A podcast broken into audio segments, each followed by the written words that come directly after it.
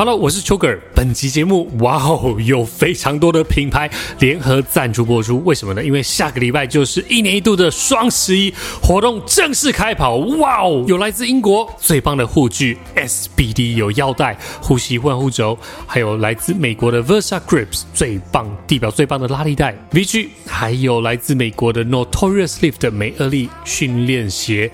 哦，还有一个也是来自美国的 A7 Bar Grip 指滑训练衣，还有来自荷兰的 Body Engineers 赞助播出哦。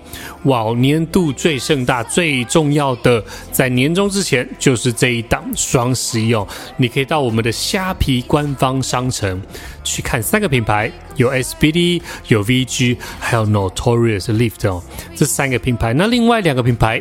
美国 A7 跟荷兰的 Body Engineers，你要到它的官网，我会把所有的资讯放在资讯栏里面，大家可以去看一下。因为哦，这个折扣非常的多，比如说虾皮就有什么八折券啊、八八折券啊，买一九九九九折又可以折两百五，又可以折五百，然后什么券又可以叠加使用，又可以抢啊，每个人都有的免运券哦，哇！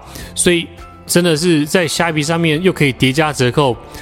最高你可以拿到七折的优惠，真的很狂，这一定要去抢一下。虾皮放福利啊，这个真的很棒啊！而且他哦，他这次代言人找了阿妹哦，好久没看到阿妹了，真的很帅。虾皮停一波哦，真的很赞得是。那另外，美国的 A7 止滑训练营，你可以到我们的 A 七台湾的官网指定商品下杀一一一一，而且你还可以输入折扣码 CHIOUGER C H I O U G R 享有额外的优惠折扣诶，而且满两千全台超商免运，very very good。那最后是来自荷兰最时尚最棒的 Body Engineers 健身的服饰，哇，有男生有女生，非常的好看。它是全馆下杀折扣六折起，而且新加入会员送一百元，还可以输入折扣码 Sugar 享优惠折扣，全馆超商免运。吼吼吼！千万不要等，大家一定要抢一下，放福利了啊！OK，本集吼吼吼，本集特别了，本集是 SBD 怪兽戴夫系列，是一个全新的 Jim Ho Cho 系列，来自荷兰，不是来自宜兰呐、来自宜兰苏澳的吴兆基医师，骨科医师哦，他的英文名字是 Jim，那我们何老师何博士他是 Ho。Andy Ho，那我是 Cho 嘛，所以是 Jim Ho Cho 系列。哇，这一集我请来了两位强者我学长，一次来两位大大学长跟巨大学长。Very good，我们要来聊骨科，我们要来聊训练，特别的重点放在几个 minimalism 的其他动作，比如说像吴医师他在宜兰的。在宜兰的开兰安心诊所哦，那吴兆基医师在那边有骨科的门诊哦，那另外旁边有一个来福利复健训练中心，他就把三个动作放进这个复健训练里面，哪三个动作呢？很推荐哦，直立负重、握把式向上蹲。还有架上硬举，那个直立负重有点像我们之前报道的那个枯木逢春的那种超短程直立负重，有点像。然后这三个动作为什么是这三个动作？那为什么是老人友善？为什么是人体自然动作？我们就在这一集有特别的聊。那也讲了蛮多退化的例子，骨科医师吴医师在临床上看到的一些例子，都在这一集做分享哦。那我们也在这一集聊何老师的几个推荐的动作，比如说握把式深蹲加上负重行走，会是老师目前现阶段的 minimalism。那为什么是这两个动作？诶，那为什么？原来你什么都想要，原来你什么都想要，也就因为我们什么都想要，所以我们训练最大肌力。我我们也在这一集继续的在论述我们推荐的重量训练、自由重量训练跟我们喜爱的肌力训练了。哦，对了，一定要赶快去追踪戴夫训练的 Facebook 粉丝专页，还有他的 IG，里面有非常多的训练相关知识哦，一定要去给他追踪一下，追起来。OK，本集节目非常的精彩，你一定要听，是由双十一虾皮还有很多品牌赞助播出，记得要到我们的资讯栏去逛逛哦。救命！OK，那我们一起给它听下去。Check this out。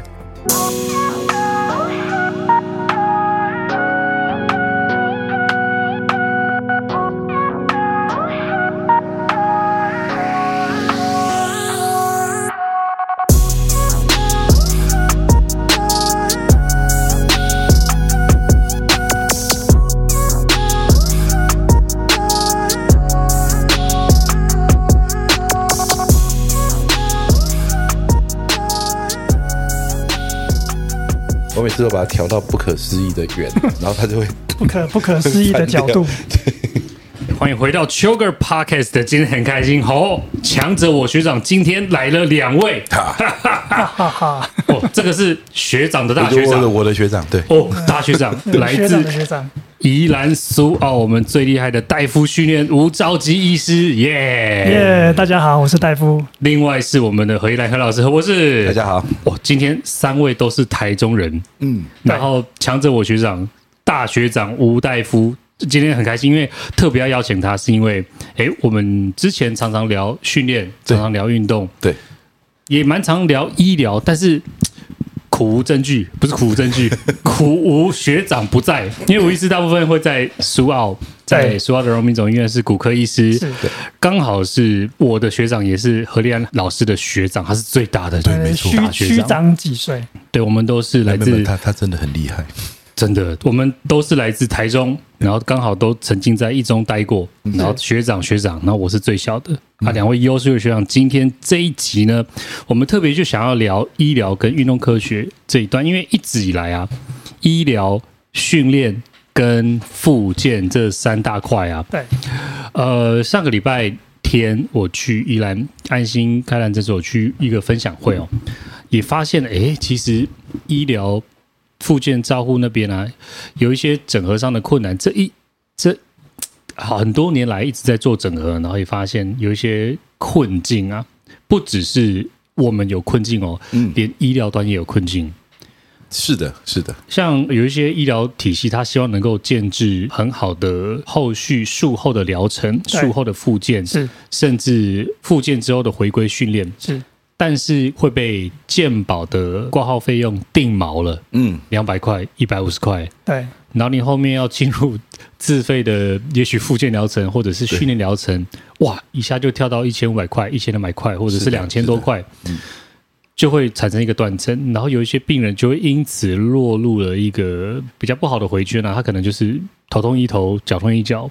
但是还是虚弱的，继续面对那个下坡。它会持续的只使用健保有 cover 的那一部分。对，这是健保的原罪了，因为毕竟健保的价钱比较便宜。然后大家习惯这个价钱之后呢，你要对你要他再提出拿出更多的钱来做更一步的一些治疗，其实是有困难。对，而且不不只是不只是运动训练这一块，其实在医疗上很多方面都是这个样子。就是变成是两个极端，你就可能不是说靠健保，那可能比较高端的这些变换的话，可能那就是有可能用大量的自费的项目这样子。我们在节目开头之前，大家一定要到 SBD YouTube 频道去收看。我们之前有到苏澳，特别有做了一个专科讲堂哦，访问了陈院长跟吴医师。那特别在那个单集，我们聊了衰老症啊、肌少症啊，跟宜兰小吃。对，重点，对对对，那个米糕超好吃的。本期节目米糕没有赞助，但是很好吃，一定要去在苏澳港口。对，那个南南方澳渔港，南方澳南方澳渔港廖龙川米糕非常的好吃哦。然后那个两那三个单集，大家要先去看。然后我们有针对衰老，有针对这个做稍微做了讨论一下。然后我那时候就跟吴医师约啊，哎，这个讲不过瘾，所以一定要约学长回来 Podcast 的。结果。疫情就爆炸了。那时候我那时候 我那时候问吴医师说：“哎、欸，你现在是不是很忙啊？”吴医师他说：“真的。”他就回传一张照片，全身是那个隔离装。对，你要去前线支援做快筛啊，做 PCR 啊，还有做是一般的那个筛检站。那个时候，医疗人员最前线最辛苦的那个时候，哇！然后就到就一年快快一年了，半年之后了，五月吧？那时候，时候没有没有那么久，对对对，半半年。其实那是不久之前的事情。哦，感觉很久喽，好恐怖。然后那个时候就是大家都很紧张，变成前半年前三四个月的所有的东西都 delay 到现在。对对对，其实包含我们在录这一个单集，我其实还欠老师一集，我们还没剪出来，那是九月份的，我都快忘了。对，所以其实最近比较卡啊，也跟听众朋友说个抱歉哦，因为最近啊、哦，真的蛮多东西都是在消化前三四个月 lock down 的时候的，不管是拍摄或者是剪辑。然后那个时候我就问学长，哇，那时候忙，我想说，哇，不好意思。然后最近终于稍微疫情趋缓了，虽然还没降级，大家还是要戴口罩啊，遵守防疫规则。然后我就想说，赶快我们来聊一下，因为很多我我在 Facebook 上面跟 IG 上面有贴文，请大家提问，雪片飞来的大概四十多题哦。对，我们 我们稍微在节目的后半段会帮大家做 Q&A，也包含一些、嗯、呃比较简单的，我们就快问快答，因为很多是医疗问题。哦，那个你要挂号去看哦，嗯、那个没有看到你的 X 光片，没有看到你的这些指数是没办法隔空抓样哦。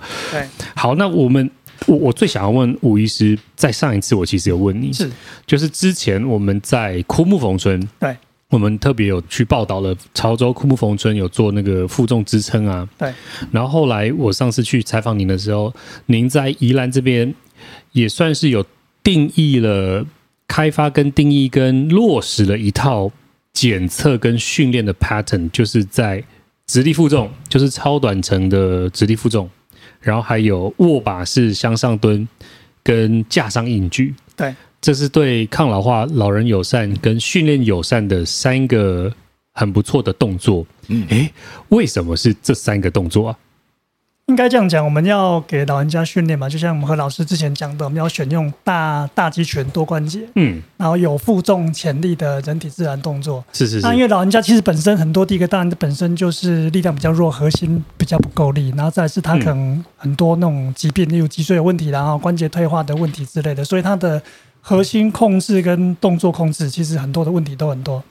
那这种状况下，你如果说要给他做重量训练，虽然我们选的是人体自然动作，其实应该一般来讲，理论上每个人平常日常都会用到的动作。那可是，毕竟很多老人家都是长期，他一些动作其实做不太出来。例如，你让他蹲下去，你让他要他屈髋，好，不要弯腰去捡东西，这些我们常做的一些动作，他大概是有困难。哎，是耶，所以你把架上硬举做宽的这个动作对，所以我们就是选几个动作，还是有。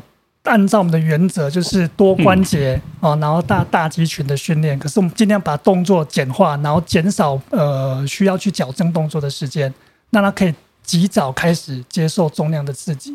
所以我的我的设计当初开始是第一个人是做直立负重，哦，就是让他让他扛杠，不管你是直杠或是特殊杠啊，SSB 都可以，让他先练习可以核心稳定去扛那个重量。因为很多老人家你，你你跟他说你要去扛重量，他其实是会会恐惧的，或者说他是做不到的，因为他根本不知道怎么去维持脊髓的稳定，怎么去控制他的核心。所以，我们第一步就是先第一开始一开始的一开始，你会让他有点算是直立负重这样子。对，我先让你知道怎么去稳定你的核心，怎么用身体去支撑重量，这是第一步。你身体有办法支撑重量之后，你才有办法开始后续下面的一些动作这样子。欸、那接下来就选两个比较，我认为说对老人家来讲算是比较和友善的动作了。第一个就是那个 SSB 的握把的向上蹲，握把是向上蹲。对，那你 SSB 你背的话，当然它就比较比直杠简单嘛。那你有手去做辅助，然后你有握那个向上的哦，你有椅子可以限定它的高度哦，根据它的程度，你看你要蹲低蹲高都可以。那其实际上就就解除了说它髋关节跟膝关节的控制的角度的问题，然后核心的问题就由手去辅助。嗯，对，这是第一第一项选择的训练的项目。那第二个项目就是架上硬举哦。那我们知道硬举宽脚链其实对于我们日常生活的动作是很重要。你要弯腰搬东西、抱东西，那其实日常生活很常用。那很多人他没办法呃俯身下去搬东西，他就两个选择嘛，不是弯膝盖就是弯腰。弯膝盖，跟弯腰。他就是不不会弯髋，不会动髋，不会屈髋。哎，所以这个问题上来讲，变说他他不是膝盖痛就是腰痛啊。那问题是他的。最有力气、承受力量最大的髋关节，它不会用。那它髋关节活动会受限的话，我们当然希望用硬举的动作模式来来练习。那架上硬举的好处是我把它的起始的高度垫高了。嗯嗯。那很多人他的髋关节活动受限，或是说他根本就不会往后推髋这个动作的时候，所以你用架上硬举的话，它是比较容易学习。那我们当然还是有有进退阶啊。你如果说他的髋脚链的动作控制更好的话，我们当然是可以把架。越降越低，哦，往下调，调到我们基基本的硬举的高度都没有问题。啊，如果要做不到，其实你用加上硬举那个训练的效果也不错，那个负重的潜力也蛮大的。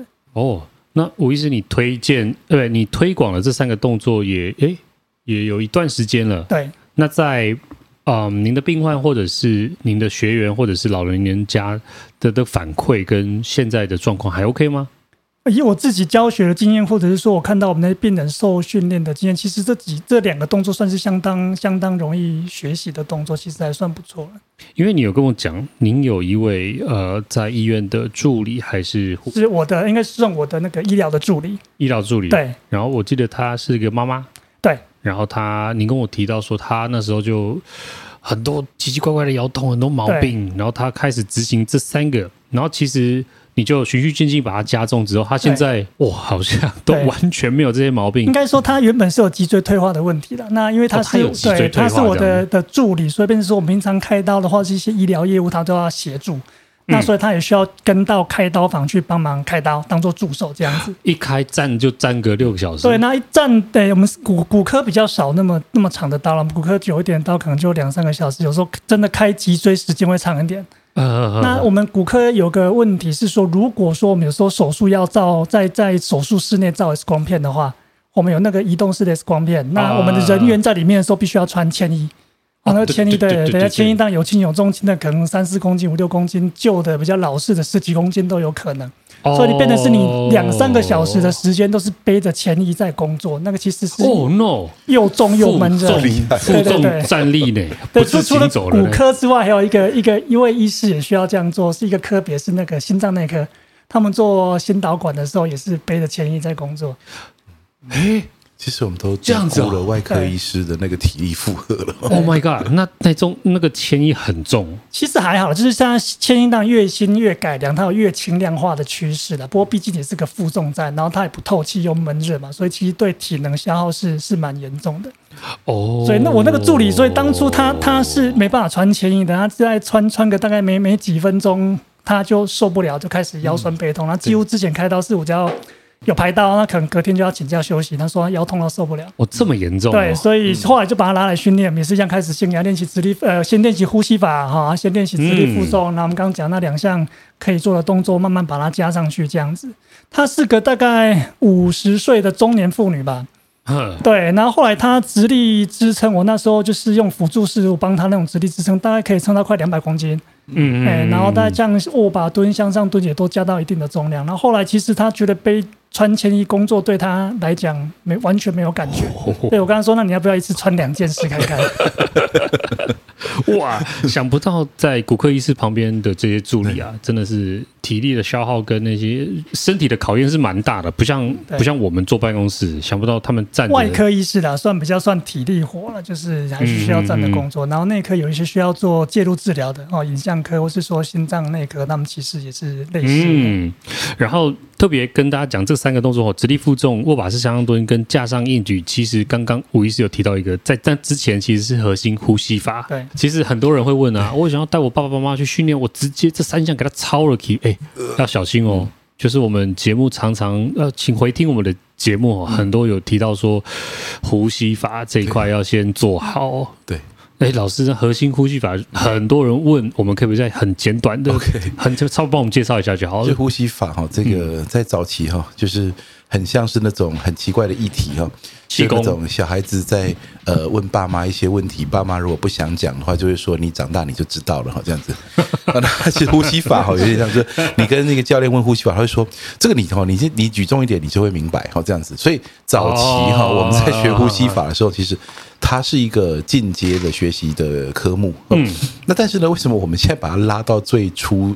就是入门就先学呼吸法，就是因为呢，其实以前的那个训练哈，你说真的要呃练到练到举得够重，自己去体悟这件事情哈，那其实前面已经不知道淘汰多少人了。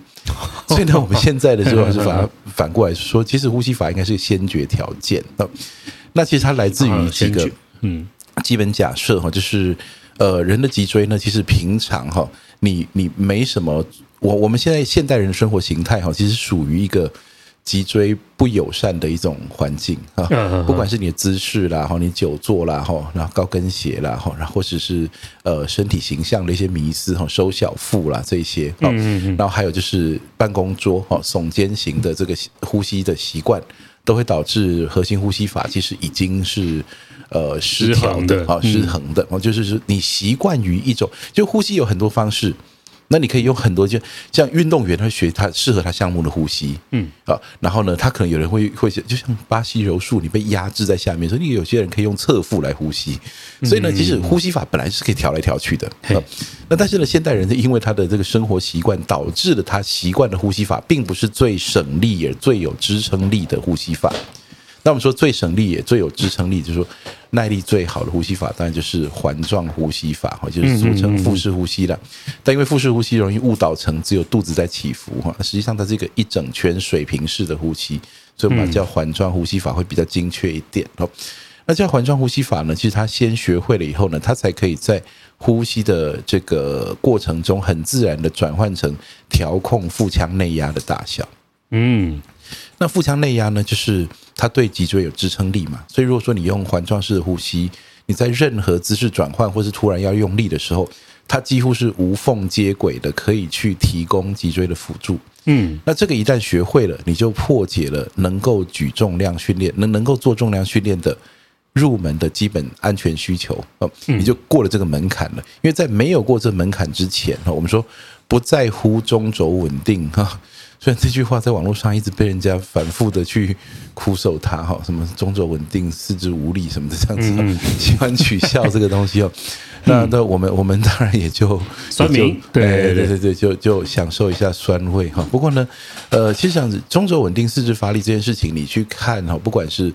这个呃，美式训练、前苏联的训练或者什么，就是他用不同的语言在解释这个事情。嗯，像这个呃，有有些像喜欢用一种放射状用力这种说法。嗯，那其实它放射状用力是讲腹腔内压是你那个圆心嘛，嗯嗯，你这里有力了，一层一层往外越来越有力嘛，是是。那所以呢，其实不管他用不同语言讲，其实它就是这一点，就是脊椎负重，脊椎如果没有被保护，它没办法负重。那有人会说，那我就不要对脊椎压重量啊，哈，我就去做机械师，我在练手，手就用手的机器，脚用脚的机器，这种不是比较好吗？不过我们知道，其实如果你要呃挽救哈急速退化的肌肉骨质神经系统的话，嗯，其实你。单一个动作里面整合的肌群越多，就激发的荷尔蒙反应是越好的。嗯，那所以呢，就因为这样，在 CP 值和安全性的考量之下，我们最终归结到核心呼吸法会是重量训练第一课。嗯，所以说其实现在的课程才会都用这种方法来进行。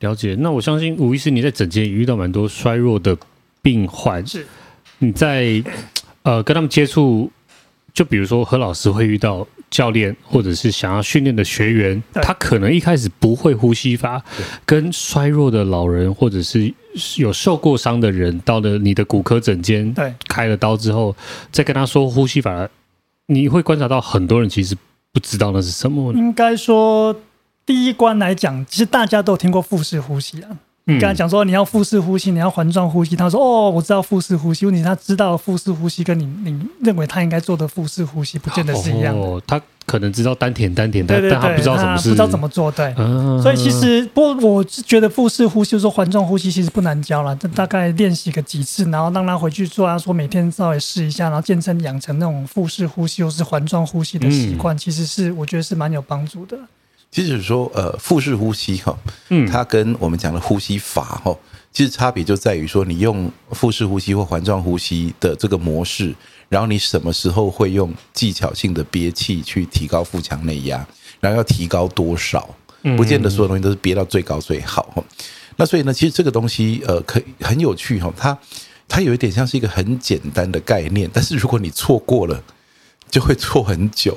啊，对，所以说我们遇过很多健身呢，他说他有呃六年八年的上健身房的习惯啊，但是呢，我们实际上进行教学的时候，才发现说他那个呃是从来没有去，从来没有去练过呼吸法哦，那所以呢，以至于说他的那个扛扛杠的那个训练过程中呢，仍然要经历那个初学者重新调整呼吸姿势的那种其实是过程。上次我访问一个那个耳鼻喉科的科医师，他就是。不知道，嗯，他当兵的时候，他就是收小腹，收小腹，收小腹。对，结果后来他听了我们的节目，才知道原来是往外撑，他才闪开了那些闪到腰的那些痛苦。这样子，其实那个当兵的时候，那个抬头挺胸的那个姿势啊，哈，其实是蛮蛮不适合长时间支撑的，因为呢，他其实那抬头挺胸通常都得要求是已经到了 hyper extension 哈，过度伸展的姿势，抬头挺胸，你说立正是不是？立正。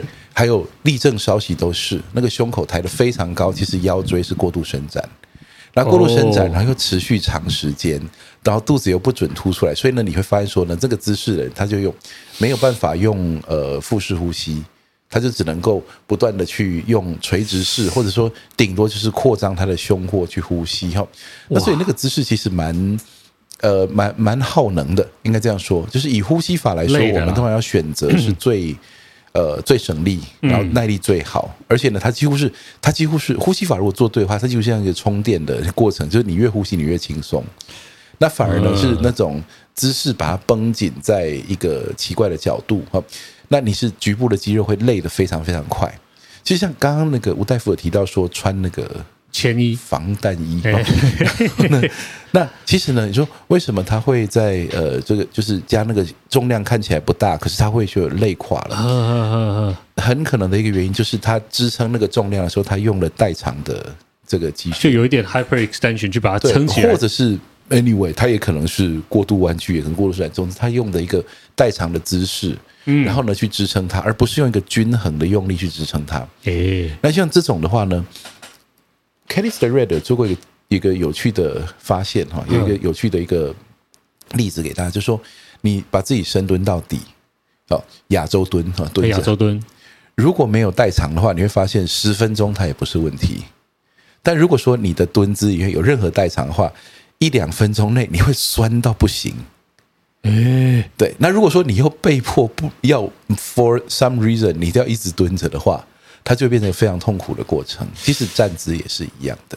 亚洲蹲我还蛮好奇的，因为因为有一个影片就是去访问外国人，他们蹲下去就往后倒，往后倒。对。然后也有另外一个说法是有扁平足亚洲蹲就会往后倒。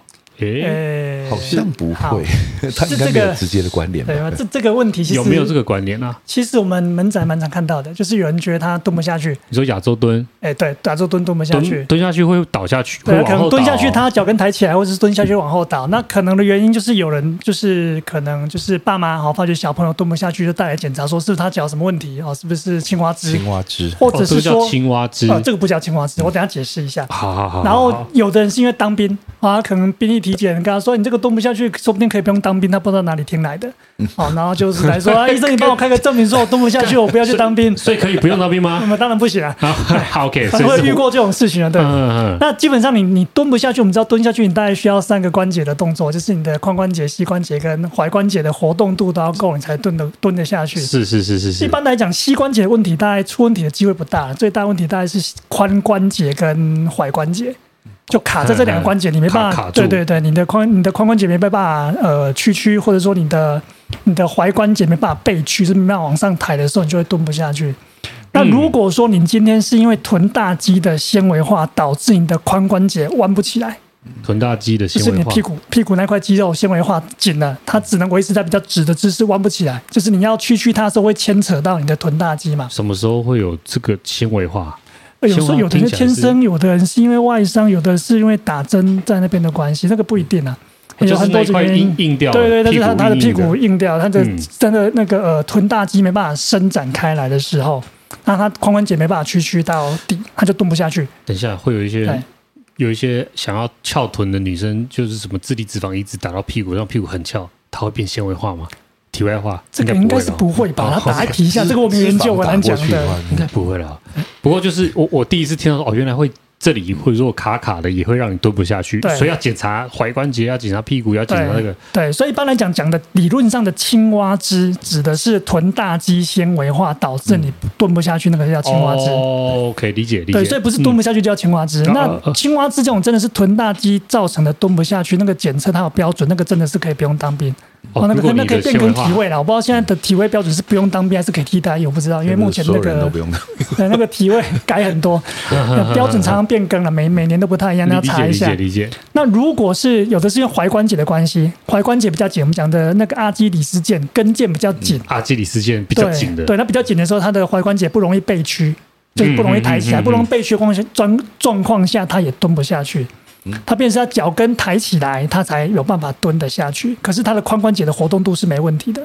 哦，我理解，就是要踮起脚尖蹲下蹲，不能全脚掌踩平的。对，像有的人深蹲，他会把在脚后跟垫垫那个垫钢片，或是说穿那个深那个深蹲鞋、硬举鞋，那比较垫高那种鞋子，对，举重鞋，它比较比较好蹲，也是这个原理。哦，所以所以其实一般我们呃临床上常见蹲不下去，大部分是跟腱过紧。你说真的是臀大肌纤维化造成的那个蹲不下去，我我那么多年来看可能看不到几个，那个位数很少见。哦、理解理解。对，所以跟腱比较紧的状况，其实就是你你常常去蹲它，去伸展它，其实有机会慢慢改善的。哦，OK。对，那这个一方面，这个跟扁平足也没有关系。哦，对，那那是另外一件事情。扁平足是足弓塌陷没有撑起来，那跟你的跟腱过紧蹲不下去，那又是两件事情。哦，了解。因为扁平足有留留在我们后面的问题哦。那我们等一下会继续再往这一块特别要请教吴医师，因为骨科好多好多都是牵扯到，不管是外伤、受伤、训练、复健，很多都是练过头，或者是过度训练，或者是外伤。呃，我相信吴医师也看过蛮多运动伤害的哦。对，运动伤害。我之前本来想要访问你一题，但是，是呃时间有限就没有访到。就是你最常看到的运动伤害是哪一块啊？其实运动伤害要要看地区啦，在宜兰地区的话，就是我们苏澳乡下地方，所以其实它的相对上来讲，它的个案比较少，因为大部分是老人家。那运动伤害来讲的话，哦、对，大部分是年轻人从事一些运动造成的一些损伤。那你一般就是常见的运动伤害，就是一些大关节嘛，你的肩关节啦、肘关节啦、腕关节哦，你髋关节、膝关节、踝关节，那个关节其实只要有运动，它只要是呃运动过度，或者是说你的视力不当，或是有一些运动伤害，都会造成一些问题啊。嗯，今天我想要最想请教，就是刚刚提到的那个直立负重、握把式向上蹲跟架上硬举的这个呃，您设立出来这个标准哦。因为之前我看那个 Pavel Tsatsouline 上 Joe Rogan 的影片，嗯哼，他说他最 consistency 做的动作是 kettlebell swing 跟 deep、嗯。对，这一题我想要问何老师哦，嗯、就是 kettlebell swing 跟 deep 你会会用在老人家身上吗？然后为什么 Pavel 他要用 kettlebell swing 跟 deep 来做一个非常 consistent？他特别有一集在讲这个。对，呃，不过当然了哈，他那个是他那个问题的前前言后语是他。目前现在哈，也就是说呢，他他其实当然历年来他换过不少东西，然后呢，但是说他最规律训练的哦，这个其实是呃，kettlebell swing 和 dip 这两个这两个动作嘛哈。那其实一个就是上肢，一个就是下肢，好，那就这样分的。dip 呢，就是它的下肢呃上肢的那个活动度，然后就是因为 dip 其实是一个很棒的卧推。它比卧推还要角度还要更好哈，那当然前提是你的肩关节是可以做这个动作的哦，这一定要先讲好，要不然的话呢，大家又要开始这个对对对。对对对，要开始 出征啊出出征说，哎，你做这动作哦，其实我说有些时候什么动作能做，什么动作不能做哈，不见得每个动作都像仰卧起坐一样有一些科学证据去证实哈，其实有很多动作它可不可以做哈，其实有一点像是。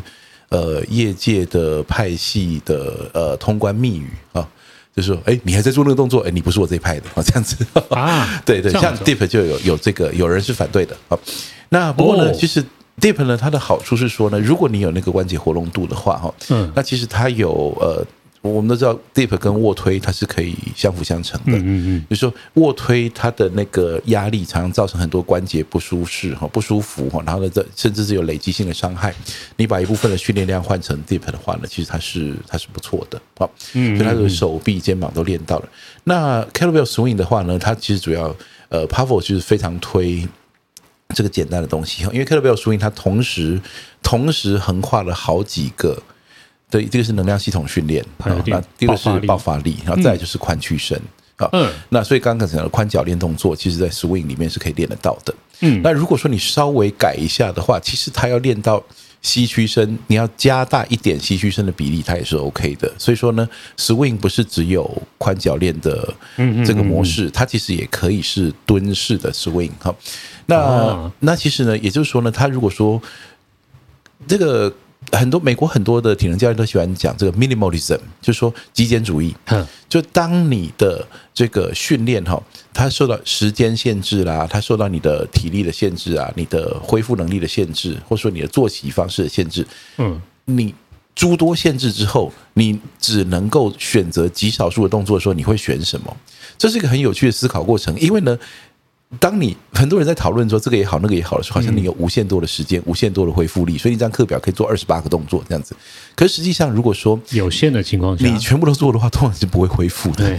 那那那你全部都做的话，通常你是也甚至可能是做不完的。嗯，所以在时间有限的情况下，我们如果去思考说什么动作最重要，那这个时候你就会发现说呢，每个动作之间它的最大效益就被提出来讨论。嗯嗯，对。那所以呢，Power 用这两个东西呢，基本上 Swing 呢，它可以有，它可以有肌力，可以有爆发力，可以有能量系统。嗯，那它唯一就是它的上肢，其实呢做的动作有点单一。它上肢基本上是动力链的末梢，所以多点稍显被动，所以它加上了一个 Dip 在里面，那刚好就是很简洁的变成这样。Power 其实有别的组，像他的他在那个 Naked Warrior 里面，他说如果假设你今天什么器材都没有的话呢，其实是单手伏地挺身和单脚深蹲。哦，对，他就会选择另外两个动作了。Okay, okay. 对，所以呢，那像这个呃，Dan John 也有类似的论述。他说呢，如果说他来选的话，那大概就会是一个硬举和一个肩推啊。OK，某种的硬举，某种的肩推，他没有细分说他一定要哪一种，但是某种的硬举和某种的肩推，你会练全身。嗯，对，所以这个就是 minimalism 的这种概念啊，去发挥说，假设你现在，其实这个对很多人都非常重要，因为呢，很多人都他选择了一大堆动作，然后他做了那些，他他时间被那个效益低的动作给填满了，那效益高的动作反而没有做。所以呢，他并不是说你你走了极简主义这条路，你就不准去碰任何多余的动作，不是那个意思，而是说，透过这个思考过程，你会去思考什么动作其实是效益比较高的。那如果我问吴医师啊，是你的 minimalism 的 list 就是这三项吗？对，就算是你的 minimalism 了，对不对？没有错。那如果我问何老师，你的 minimalism 也分成上肢、下肢，不一定要两个，有可能是三个，像吴医师一样。对，那你会推荐你自己的 consistency 的？其实呢，呃，我的、我的、我那我曾经做过这件事情哈。那我们做的是是握把式深蹲、握把式深蹲、地板卧推。和菱形杠硬举这三个，好，那不过后来呢？哦、六角杠硬举，对对，六角杠硬举。那后来发现不够 minimalism 哈，不够，真的 真的太多了哈。所以三个就太多了。所以呢，后来后来我会发现说，如果说真的什么一定要这样做，那可能就是握把式深蹲哦，然后顶多是如果可以有第二选项是负重行走，嗯，对，握把蹲和负重行走这两个。那呃。其实跟吴大夫的那个思维有一点像哈，就是说，我们的确在训练中老年人，或者是说了，其实现在不用中老年人不用太老了，三十岁就很老了哈，超级老。意思就是说，我们如果以身体的老态来看的话，其实呢，你如果不是运动员的话，大概三十岁就老态龙钟了哈。那他就会面临那个我们讲的核心控制力有问题。嗯嗯嗯。所以呢，我们一开始的时候可能会让他用呃。我我们之前在那个负重行走的专辑里面有提到过嘛，就是他拿我叫他拿一个重量在胸前，嗯嗯，或拿提一个重量在旁边，或捧一个重量在肩呃捧在肩膀旁边，是是是是，或者是一高一低啊，或者是说一左一右不一样重之类的哈。我们故意用这种方式，然后让他短短的走几步路这样子，嗯，其实就有一点像是故意在激发他的核心用力，嗯嗯，啊，这是比较温和的。然后呢，给他一点走路。当然，然后，呃，有些时候这个东西他可能会连这个都觉得蛮困难的哦。那可能就会真的会回到那种比较那种口说引导呼吸法怎么做用讲的哈。嗯。但是呢，在不少的情况下，其实光他说，呃，你不用引导他任何事情。你说我们现在把这个壶铃哈，基本上两手捧好在胸前。那请你保持它永远在你胸前，保持这个角度不动哦。然后就是从这边直接走到对面去。嗯嗯嗯。其实你问，这个过程当中我没有讲核心两个字，我没有讲呼吸法这三个字，我也甚至没有叫他做任何事其他事情，我就叫他走过去而已。嗯。他已经开始练习各种的呼吸法。那走个几趟之后，他已经尝试出了那个我们讲说小时候不懂没关系，长大你就会了那种呼吸法。那所以这这其实是像是一种引导，就是说，当你的教学里面充满了专有名词和充满了学理机制的时候，其实有时候反而是反而是越离离离那个你学员的理解是越来越远的。那所以说，我们就去寻找这种东西。所以我回回答你刚刚问题，负重行走跟握把蹲可能会是我的 minimalism。那握把蹲呢？其实它的它为人诟病的地方就是它，呃，你的手怎么偷帮忙哦？那其实它的好处在于你手脚都一起练到了。对对对对，我们也跟大家预告一下，我们在 SPD 怪兽讲堂在影片版的第三季，其实我们除了会讲负重行走，其实下一个动作就是握把式深蹲了。对对，握把蹲的手有那个 deep 的效果。我每次做完之后，发觉三头是最酸的。其实呢是这样哈，它呃主要的帮助哈，你说我真的要在那里发挥到引体向上和伏地挺身，其实那个都不是最佳的角度。其实它真正的帮助就在于帮助呃核心稳定，嗯、所以让深蹲变成一个本来是深蹲，如果真的要有点风险的话，不是发生在腰，就发生在膝盖。可你发现，当你手扶的东西的时候，这都不是问题了。嗯，OK，所以握把式深蹲跟负重行走会是何老师的 minimalism。然后刚刚提到的 Pavel 讲的 kettlebell swing 跟 deep 啊，这个也会推荐给中老年人的 minimalism 吗？还是你们会建议说这个是后面再去碰？无限选择当然都可以选择嘛。在那一开始的时候，他会摆比较前面一点，还是比较后面一点？我认为跟个案有关呢、欸。就说跟个案有关，就说其实是这样，像我之前有提到过说，呃，在疫情期间嘛，哈，那所以我爸妈就没办法从这种台中、台中、台北这样子一直往返嘛，因为那时候高铁啊、客运啊什么都是不建议你去搭乘的，是是是是是，那尽量叫大家减少，所以呢，他就变在家，在家里怎么办呢？我们就让他们做负重行走啊，然后 kettlebell swing，他已经会 swing 了，对，没错，再来 swing，那当然那时候他们已经练，跟我练了两三年了嘛。那所以，呃，我很早就寄了一套壶铃到家里，几公斤啊？十六啊，十六、二十四，然后还有小的，然后还有一堆弹力带，哦，就是其实就是在防着这种，如果他们没办法没办法上来训练的时候怎么办？是是是是是。那而且也增加一些训练量了，因为说其实我也希望他们一个一个礼拜不要只有练一天哈，但他如果一个礼拜高铁搭三次的话，真的是有点太多哈，所以呢就来练一天，另外几天就在家里练。这个时候呢，kettlebell swing。和单边负重行走，嗯，然后还有就是伏地挺身啊，还有弹力带的拉，还有引体向上这些，这就是他们可以在家或在公园就可以练的东西。是，那所以其实是鼓励的。不过呢，kettlebell swing 跟徒手训练，它唯一主要的问题就是呢，他们呃对于脊椎的垂直负重啊，其实是没有那么直接的。徒徒手训练最大的问题就在于说呢，它对肌肉刺激其实。以上肢来说，真是蛮蛮强的。你可以做单手浮力挺身的人，其实你卧推动作只要会，通常是不太差的。嗯嗯嗯。那但是呢，这个呃，主要的问题在于说，徒手训练它要提高难度，通常就是改变动作。是。所以呢，对于就是我们重量训练的定义，就是有负重潜力的人体自然动作，就是那个你要加重的时候，那动作是不用变的。嗯嗯嗯。那其实它的基本上的定义上是不同的。所以说你在。进阶其实你是在进阶到别的动作去，嗯嗯嗯。那而且呢，还有一个问题就在于说，这些动作呢，它对于骨质的直接压迫的那个垂直压力，嗯，其实不足的。你看 kettlebell 这个东西，它的强度来自于惯性，所以呢，你是在摆荡的过程当中反向去跟它平衡的过程中，肌肉在用力。可是呢，你说一个 swing，虽然说呢，有一些肌肉在 swing 里面的用力可能还比硬举大哦，就是说。一瞬间的时候，它的肌肉收缩力量可能还比你慢慢的拉一根杠上来。可是问题是说，你在一百公斤硬举站起来的时候，你的脊椎就挂着一百公斤。嗯，虽然是透过手臂，是是是。深蹲一百公斤的时候，你的脊椎就承载了一百公斤。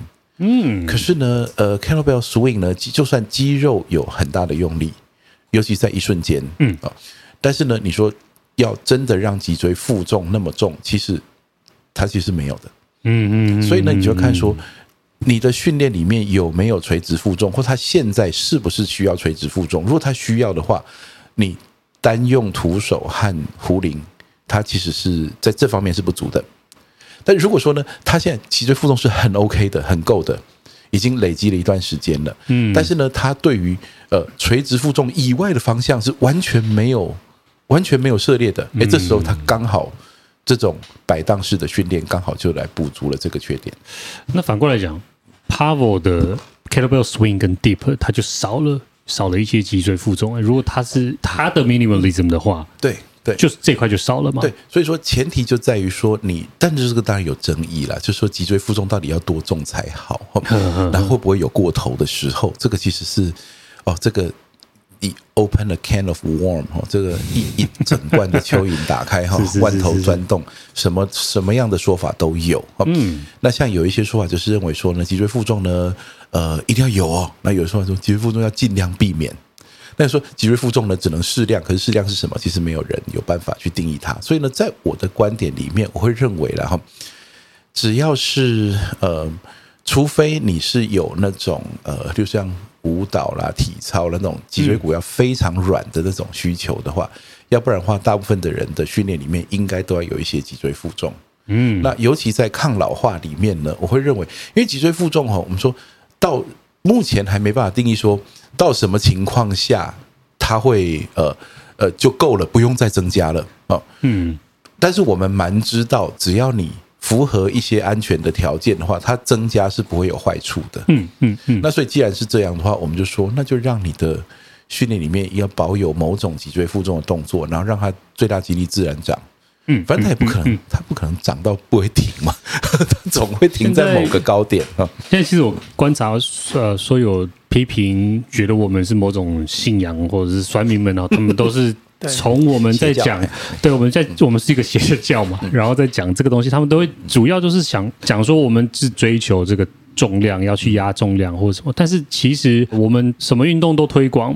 那重点是想要讲效益啦，嗯，因为我们讲的那个框架是抗老化嘛。呃，这这个我倒是可以补充一点，嗯，虽然说我们呃不善于回应网络上的批评哦，不过呢，倒是有一个呃看法可以提供给大家，因为有人会说呢，一味的强调最大激励的话哈，你就只要最大激励，其他什么都不要。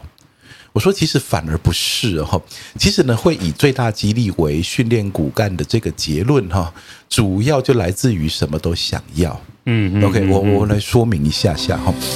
原来你什我们常常讲说，呃，你需要关节活动度啦，哦，你需要。爆发力啦，你需要速度啦，你需要柔软度啦，这些哈。那所以呢，你们重视最大肌力的人哈，就就只要最大肌力，其他什么都不要。不过其实反而不是哦。你看哦，像我们光讲爆发力这件事情了，其实我想这个应该在似曾相识，我不知道在哪里已经谈论过了哈。嗯，不知道是不是在节目上然后。就是呢，其实爆发力本身是很难练的，就你一直要练爆发力，其实。练不太起来。第一个是啊，先天有差异，但是每个人先天就算有差异，我总是有可以进步的一个小小的空间。是，那爆发力你一直练，其实呢进步是很有限，而且它非常容易过度训练。嗯，所以基层教练常常犯的一个错误就是一直爆，一直爆，一直爆，全年爆。反正我们是爆发力项目，我们不是激励项目。嗯，但结果一直爆，一直爆，结果就是制造一大堆运动伤害，就爆了。对，就爆了。对，就像那个认为选手要练弹跳哦，跳的不好会受伤，就是因为跳的不够哦。这个观念是很恐怖的。嗯，在国外已经造成一堆的受伤案例了。就是说，这个选手呢，就是十字韧带受伤哈，因为什么呢？因为他的训练当中有一直起跳落地，起跳落地。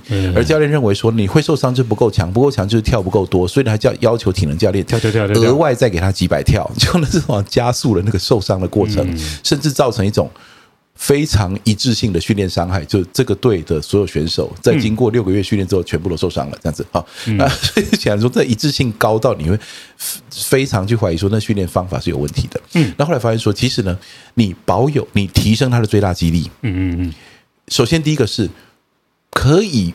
预防那些因为在场上需要跳动而造成的伤害，这是第一个。第二个呢是，其实呢，当最大肌力提高以后，你移动原来的阻力变简单了，你要加速的能力也变高了。嗯嗯嗯。虽然说加速不是无穷无尽的，但是呢，当你的最大肌力变大的时候，就是简单来讲嘛，假设你的你的项目需要移动五十公斤的东西，嗯，然后希望越快越好，那就是五十公斤的阻力。如果你最大肌力是六十的话，你移动起来是不可能快的。可是如果你最大肌力是两百的时候，你就很容易把它加速。所以呢，是为了要爆发力，所以才去提高最大肌力。嗯，那有人说好了，可是你最大肌力提高的时候，你的活动度降低啦。哦，你的你的这个关节活动度变少。No，关节活动度呢？如果你做的肌力训练是大肌群多关节完整动作幅度的话，其实它还会长期保持你的关节活动度。嗯，比如说你你要最大肌力，所以你不要柔软度。我说柔软度不好的人不要跪最大肌力，柔软度不好的人通常是他本来就不好。嗯嗯，你说我我，在节目上没办法。我说我我每次讲到这里，我就直接劈腿给人家看，说我小时候可以劈腿。嗯嗯嗯，然后呢，我这我压大重量压了十几年，然后我完全不需要维持柔软度的训练，我的劈腿就永远可以劈腿。就是说。重量训练从来就不会吃掉你的活动度，嗯，活动度差的人通常是本来就很差，所以你不要牵拖重量训练，嗯，OK，你本来就不怎么好了，然后你练的重量训练都变差，好，那练坏掉的重量训练的确有可能影响活动度，例如说他的脊椎有练到受伤，有练坏掉，为了保护这个脊椎，所以他身体会处处的卡你的动作，不想让你做。嗯，那是一个自保的神经机制，可是那是练坏掉的。嗯嗯嗯，我们现在已经有那么多可以不练坏的方法了。嗯，所以呢，其实你是不需要去呃担心说啊，那如果我练坏了怎么办？那么就像觉得，那你不要过马路嘛。如果说被车撞了怎么办？嗯、对不对？那所以呢，我说其实呢，重量训练、大重量训练说最大肌力，就是因为什么都想要，才以它为骨干。因为这些东西各自去练，进步都很有限。嗯，那爆耐力也是一样。我说耐力其实呢是。你的肌力很强的时候，你做一件事情变轻松，嗯，耐力自然就提高，这是最有效率的一个方法。嗯，如果你在低强度那里反复磨练，其实你会发现进步一段时间之后，再要进步就很有限了。嗯，而且呢，如果说你的耐力表现是对抗阻力的时候再发挥的，那当然就是这是储备力量观念嘛。你的肌力远大于你的任务所需，你的耐力就会好。跟爆发力的原理是一样，你的肌力远大于任务所需，你对它加速的能力就变高。嗯，而就是因为我们耐力也想要，爆发力也想要，而且我们同时都想要，嗯，我们才会锁定最大肌力为主轴。嗯，确实，只要其实我们解释很多次了。其实也不不瞒两位，酸民也不会听这一集，酸民也不会听我们的解释。是的，他有他自己的立场，他就来 diss 我们。所以，呃，我相信这个 recap 是给我们自己的听众，我们在反复知道说，我们以这个最大肌力，是因为我们什么都想要。那我的观点跟我的体感，跟我身为一个忙碌的上班族，嗯，呃，我给大家的推荐是我认为效益效率。对，那。吴医师，你这边看啊，应该看到蛮多衰老的病患。你会从什么样子的观点来推荐这个最大肌力的提升的训练方式？其实我们老人家因为乡下地方，所以他通常你跟他说你要多做运动的时候，他不会说他去骑车啦，去做什么广场舞，他会说我都在菜园拔草。劳动。对，然后就做一些劳动，哦，不是，对对对，很长的整理整理菜园啊，农务啊，或者是要去我们那个渔村要去捕鱼啊，大概 大概就对哦，你那八九十岁的老公还自己可以自己开渔船出去捕鱼，好厉害，好狂哦，对，自己开船出去，对对对，哎，那你可以跟他一起去嘞，然后就有沙西米，不行，我晕船啊，他的专长是冲浪。哦，原来是冲浪，就难怪在苏澳躲躲在海边那个标带宣传，这边人太多了。了解了解，我很讨厌。对，休闲休闲，原来是这样。哎、欸，回到刚刚那个啦，嗯、就是老人家通常是拔拔草，然后回冲浪比较少了。开心农场，对，开心农场，那个不是开心农场，那个田可能比你你的比你想象要大。那个。好几脚，了了解。OK，后面整片山都我们家的，我们。都是劳务，就劳务动作是他的运动。对，然后他通常抱怨，当然是他就会觉得说，哎，我怎么觉得最近这里酸那里痛，或者说觉得说我脚没有力气。很多人的抱怨，他其实不是说他不舒服，怎样说，我就最近觉得越来越没力气。那所以就是你针对，就是说他觉得没力气，或是说容易腰酸背痛这一点，跟他说你要尽量多做运动。那他就跟你讲说，我就是做劳动嘛，然后就是平常家务啦、农务上面忙。是是是是是。那就要跟他讲说，其实你的劳动并不能算是运动，那这些对你的强度是不够的。那你就要换另外一种方式去训练。嗯。然后就带入说，我们需要做做肌力训练，增强肌力这一块，这样子。那我在呃，比如说开兰爱心诊所，它有一个来福利的训练中呃复健中心，它就有导入了，比如说 SSB 的负重，甚至有向上蹲，像这些东西，透过看诊，我再引导到他去做这些训练嘛。因为其实老人家要走进健身房。有一点难度啦，对，所以我们觉得就是整合的问题啦，就是因为其实我们的训练中心的好处是我们算是附件的训练中心，所以就是我们医生可以看诊，那我们有治疗师可以做一些物理治疗、职能治疗都有。那如果说我们觉得那些老人家说病患的状况 OK，而且他有意愿会再进一步再做肌力训练的话，那当我们就有训练中心、有健身房，嗯，还有教练可以跟他们就是介绍、跟他们安排课程这样子。就推广的过程是不是有遇到一些瓶颈啊？还是其实推广的确还是蛮蛮难推广的啦，因为毕竟很难。对，我觉得是还是观念的问题啦。你叫人老人家花钱做运动，其实是宜兰苏澳真的蛮 蛮硬的哦。苏澳那边是更乡下，那我们那个全世界都很硬。那不是宜兰的问题，对，我们开来开兰爱心诊所在宜兰市区的问题，宜兰市区。对，所以宜兰的产条啊，有钱人虽然不少，可是事实上那些些老人家，或者是说那种中老年刚退休的一些族群，要他来做运动，其实有些困难呐、啊。因为我觉得有几点，第一个当然就是你那五六十岁初老的，他觉得说他还能动，他还好，那他其实就自己做运动就好了。那何必花这个钱来上健身房？嗯，那真的年纪再大一点的，嗯嗯、那可能觉得说，我就就日子也就这个样子的，我干嘛还要再花钱来练这些东西？这样子，所以其实会会比较比较难推广。可是事实上，如果说真的有练的话，其实效果都还不错。因为毕竟我们现在训练中心最老的两个老人家。一个是九十几岁的老先生，哦、一个是九十几岁的老太太。嗯，好，那一开始我们当然是你叫他做重量训练，他当然是是比较难接受。那我们就先从一些比较简单的导入，我先教你那个呼吸法跟直立负重。嗯嗯嗯嗯哦，那可能带我们到健身，带他到健身房介绍，觉得这些器材很新奇，然后都没看过，他觉得是年轻人练，他老人家练这个东西干干什么？九十几岁了。哦，那我就我们对，我们就先给你安排做直立负重。嗯，那直立负重的话，我就让你先背个杠，轻的杠哈，让你边背着，让你先体验一下，哎、欸，扛着东西其实也还好。嗯，那。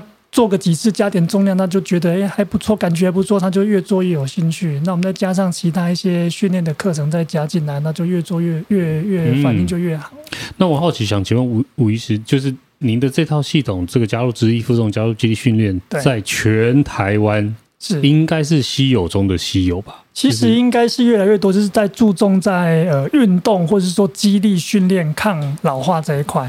那就我所知，就是我们宜兰本身的话，就是我们的大医院，像那个博爱医院，或者说阳明大学的附设医院，他们其实也都有引进一些运动器材。诶，可是他们的对，可他们的没有，他们的运动器应该说是算主力训练或肌力训练。那可是他们的器材都是机械式的。还是以机械式的为主啊，哎、嗯，他们机械式来讲，当然对他们来讲是说，可能老人家就是比较安全，然后他也不需要说有那么多的人力。那毕竟说你自由重量需要有教练在一对一去盯着看，嗯，那相对来讲人力成本是比较高一些。那如果说你今天是机械式的，就固定的轨道哦，你可以设定阻力。那像有的比较高级的，甚至是那种呃等速的。哦，就是我就是固固定的速度，那你就推越快，阻力就越大。那可以根据你的能力，它可以自动设定阻力的这一种。那这这种方式，对，所以这个其实就就来对他们管理来讲，其实方便很多了。而且他们现在新的器材，甚至说你那些主力的东西跟次数。项目这些数值，它都甚至有那个那个讯号可以直接上云端，有 App 可以查的，嗯，也是跟科技整合了，听起来是蛮炫的啦。大数据，对对对，现在很流行这种科技整合的东西。那之前有厂商来介绍过，那一台机器，医疗级的机器，就一般我们讲什么推腿机啊、推手那种类似这种划船机的，一台要价都大概二十三二三十万台币，就大概我们一组自由重量，大概整组可以买一整套。它一台机器就是那么贵，然后它它就是讲究就是说安全哈，然后有一些数据可以整合，那一套可能就是六台六台八台这样子，那一字摆开来其实还还蛮壮观的。要听实话，好啊好啊，没有最喜欢，不其实没有 没有没没有没有难听话哈。不过呢是是这样子哦，器械式的训练哈，如果说你本身中间有个主轴，是你至少有个大肌群多关节动作来带路的话。器械式训练是可以发光发热的哦。那所以呢，我我记得以前我们有讲过一个器械式跟自由重量的的影片嘛。对。然后呢，器械器械派的人也是出征哈。对，出征。那不过呢，呃，我说其实主要是这样子哈，就是肌力训练呢，它几个大原则哈。呃，自为什么自由重量训练说那么多的东西哈，然后我们最后还是选择了自由重量训练，然后呢，选择了特殊杠的系统。其实主要是因为这样，就是说。训练你要发生效果，这这给它向上适应嘛。那呃，你说科学的研究发现说这个肌也可以造造成肌力的进步啊？对，没错哈。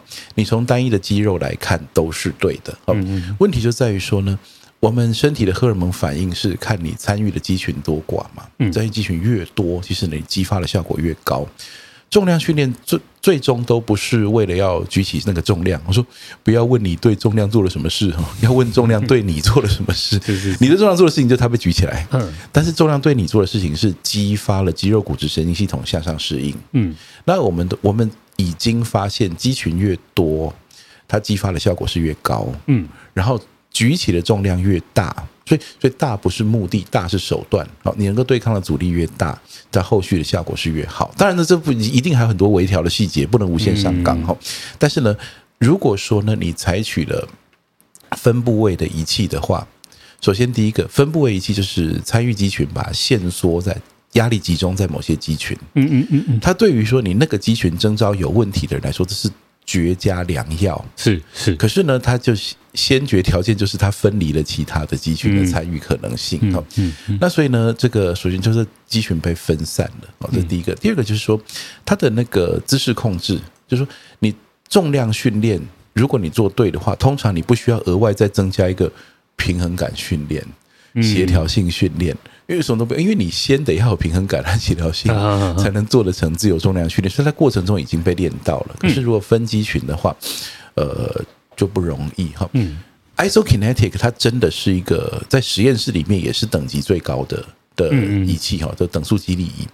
不过呢，因为它为了要控制那个等速，所以不晓得现在有没有比较进步了。早期我们在实验室里面哈，嗯，呃，发现到的它的现象就是为了要让那个。曲柄齿轮是永远在一个你可以控制的范围内，所以它都会变成只有单关节。也就是说呢，你的手的话就是耳，看你要从手臂还是从肘关节还是从肩关节。嗯，那下肢的话看你要从髋关节还是从膝关节。也就是说，它没有办法用多关节。我不知道现在的技术有没有比较进步哈？要不然的话，那个机器看起来一台一台，就还是每一个机器锁定一个关节在在做训练。所以呢，以至于说呢，它虽然在肌肉用力上面的效果是最好的，嗯，但是呢，它的那个自然动作是很难配合的，嗯嗯，就是你很难去设计一台机器说，我不知道，我真的不知道这这这个要看一下 update 一下哈，现在有没有出现那种可以模拟深蹲的等速肌力仪哈？那不过呢，其实可能呢。可能一条弹力带加 就是两条弹力带加上一根杠，也可以做到一样的功效。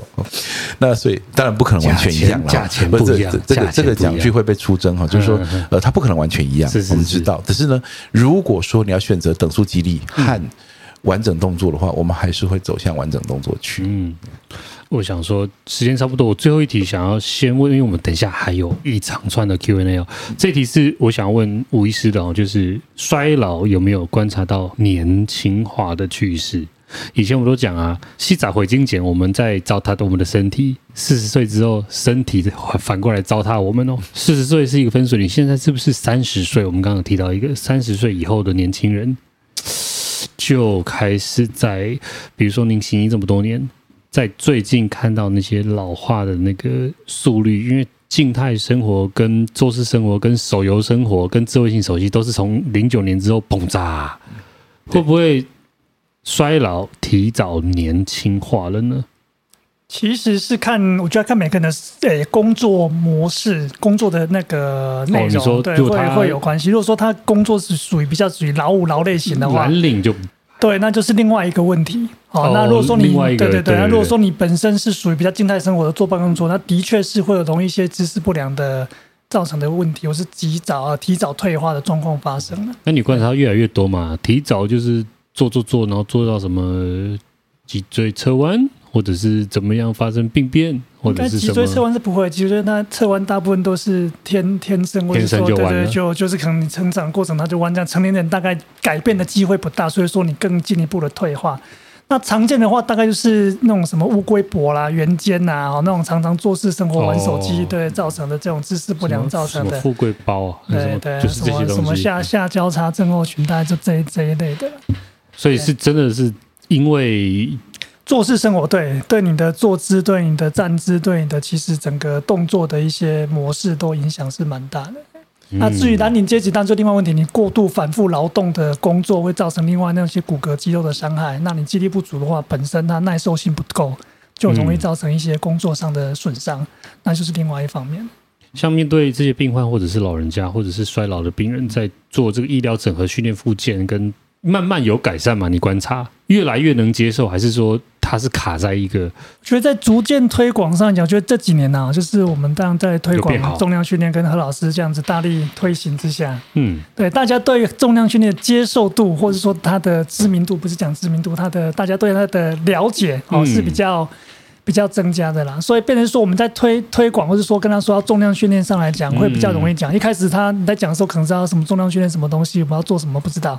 那现在可能对重量训练稍微有点概念，嗯、或者是说他有些亲朋好友，或者说他他可能子女有人在做重量训练的，或是已经有人跟他提说，哎，你这个年纪了哈，五六十岁了，嗯、也许退休没事的，不要整天闲闲没事在家里，那出去做做运动，嗯、那有机会去健身房做做重量训练。那初步的话，大家以有兴趣的人，有的人会就是直接加入一些大型，或者说那种健身房，对对对，就就直接去做嘛。嗯、那可能器械师做一做，他觉得效果也不错，他有运动到，他感觉也很好。嗯嗯。那有的就比较进阶，会认为说他需要找教练，好了，帮他来带他教他动作，安排课程这样子。我觉得接受度是有慢慢在在提高了。不过我觉得这个东西有时候变成不是靠我们去推广而已，这个有时候必须说你做出一点口碑来。就是说，你实际来训练的人呢，他的效果，他真的感觉到有效了，对他有帮助了，他去跟他的亲朋好友讲，那这个方面他的宣传的效果，其实会比我们去讲要来得好。就像我们之前有讲过一集，就是。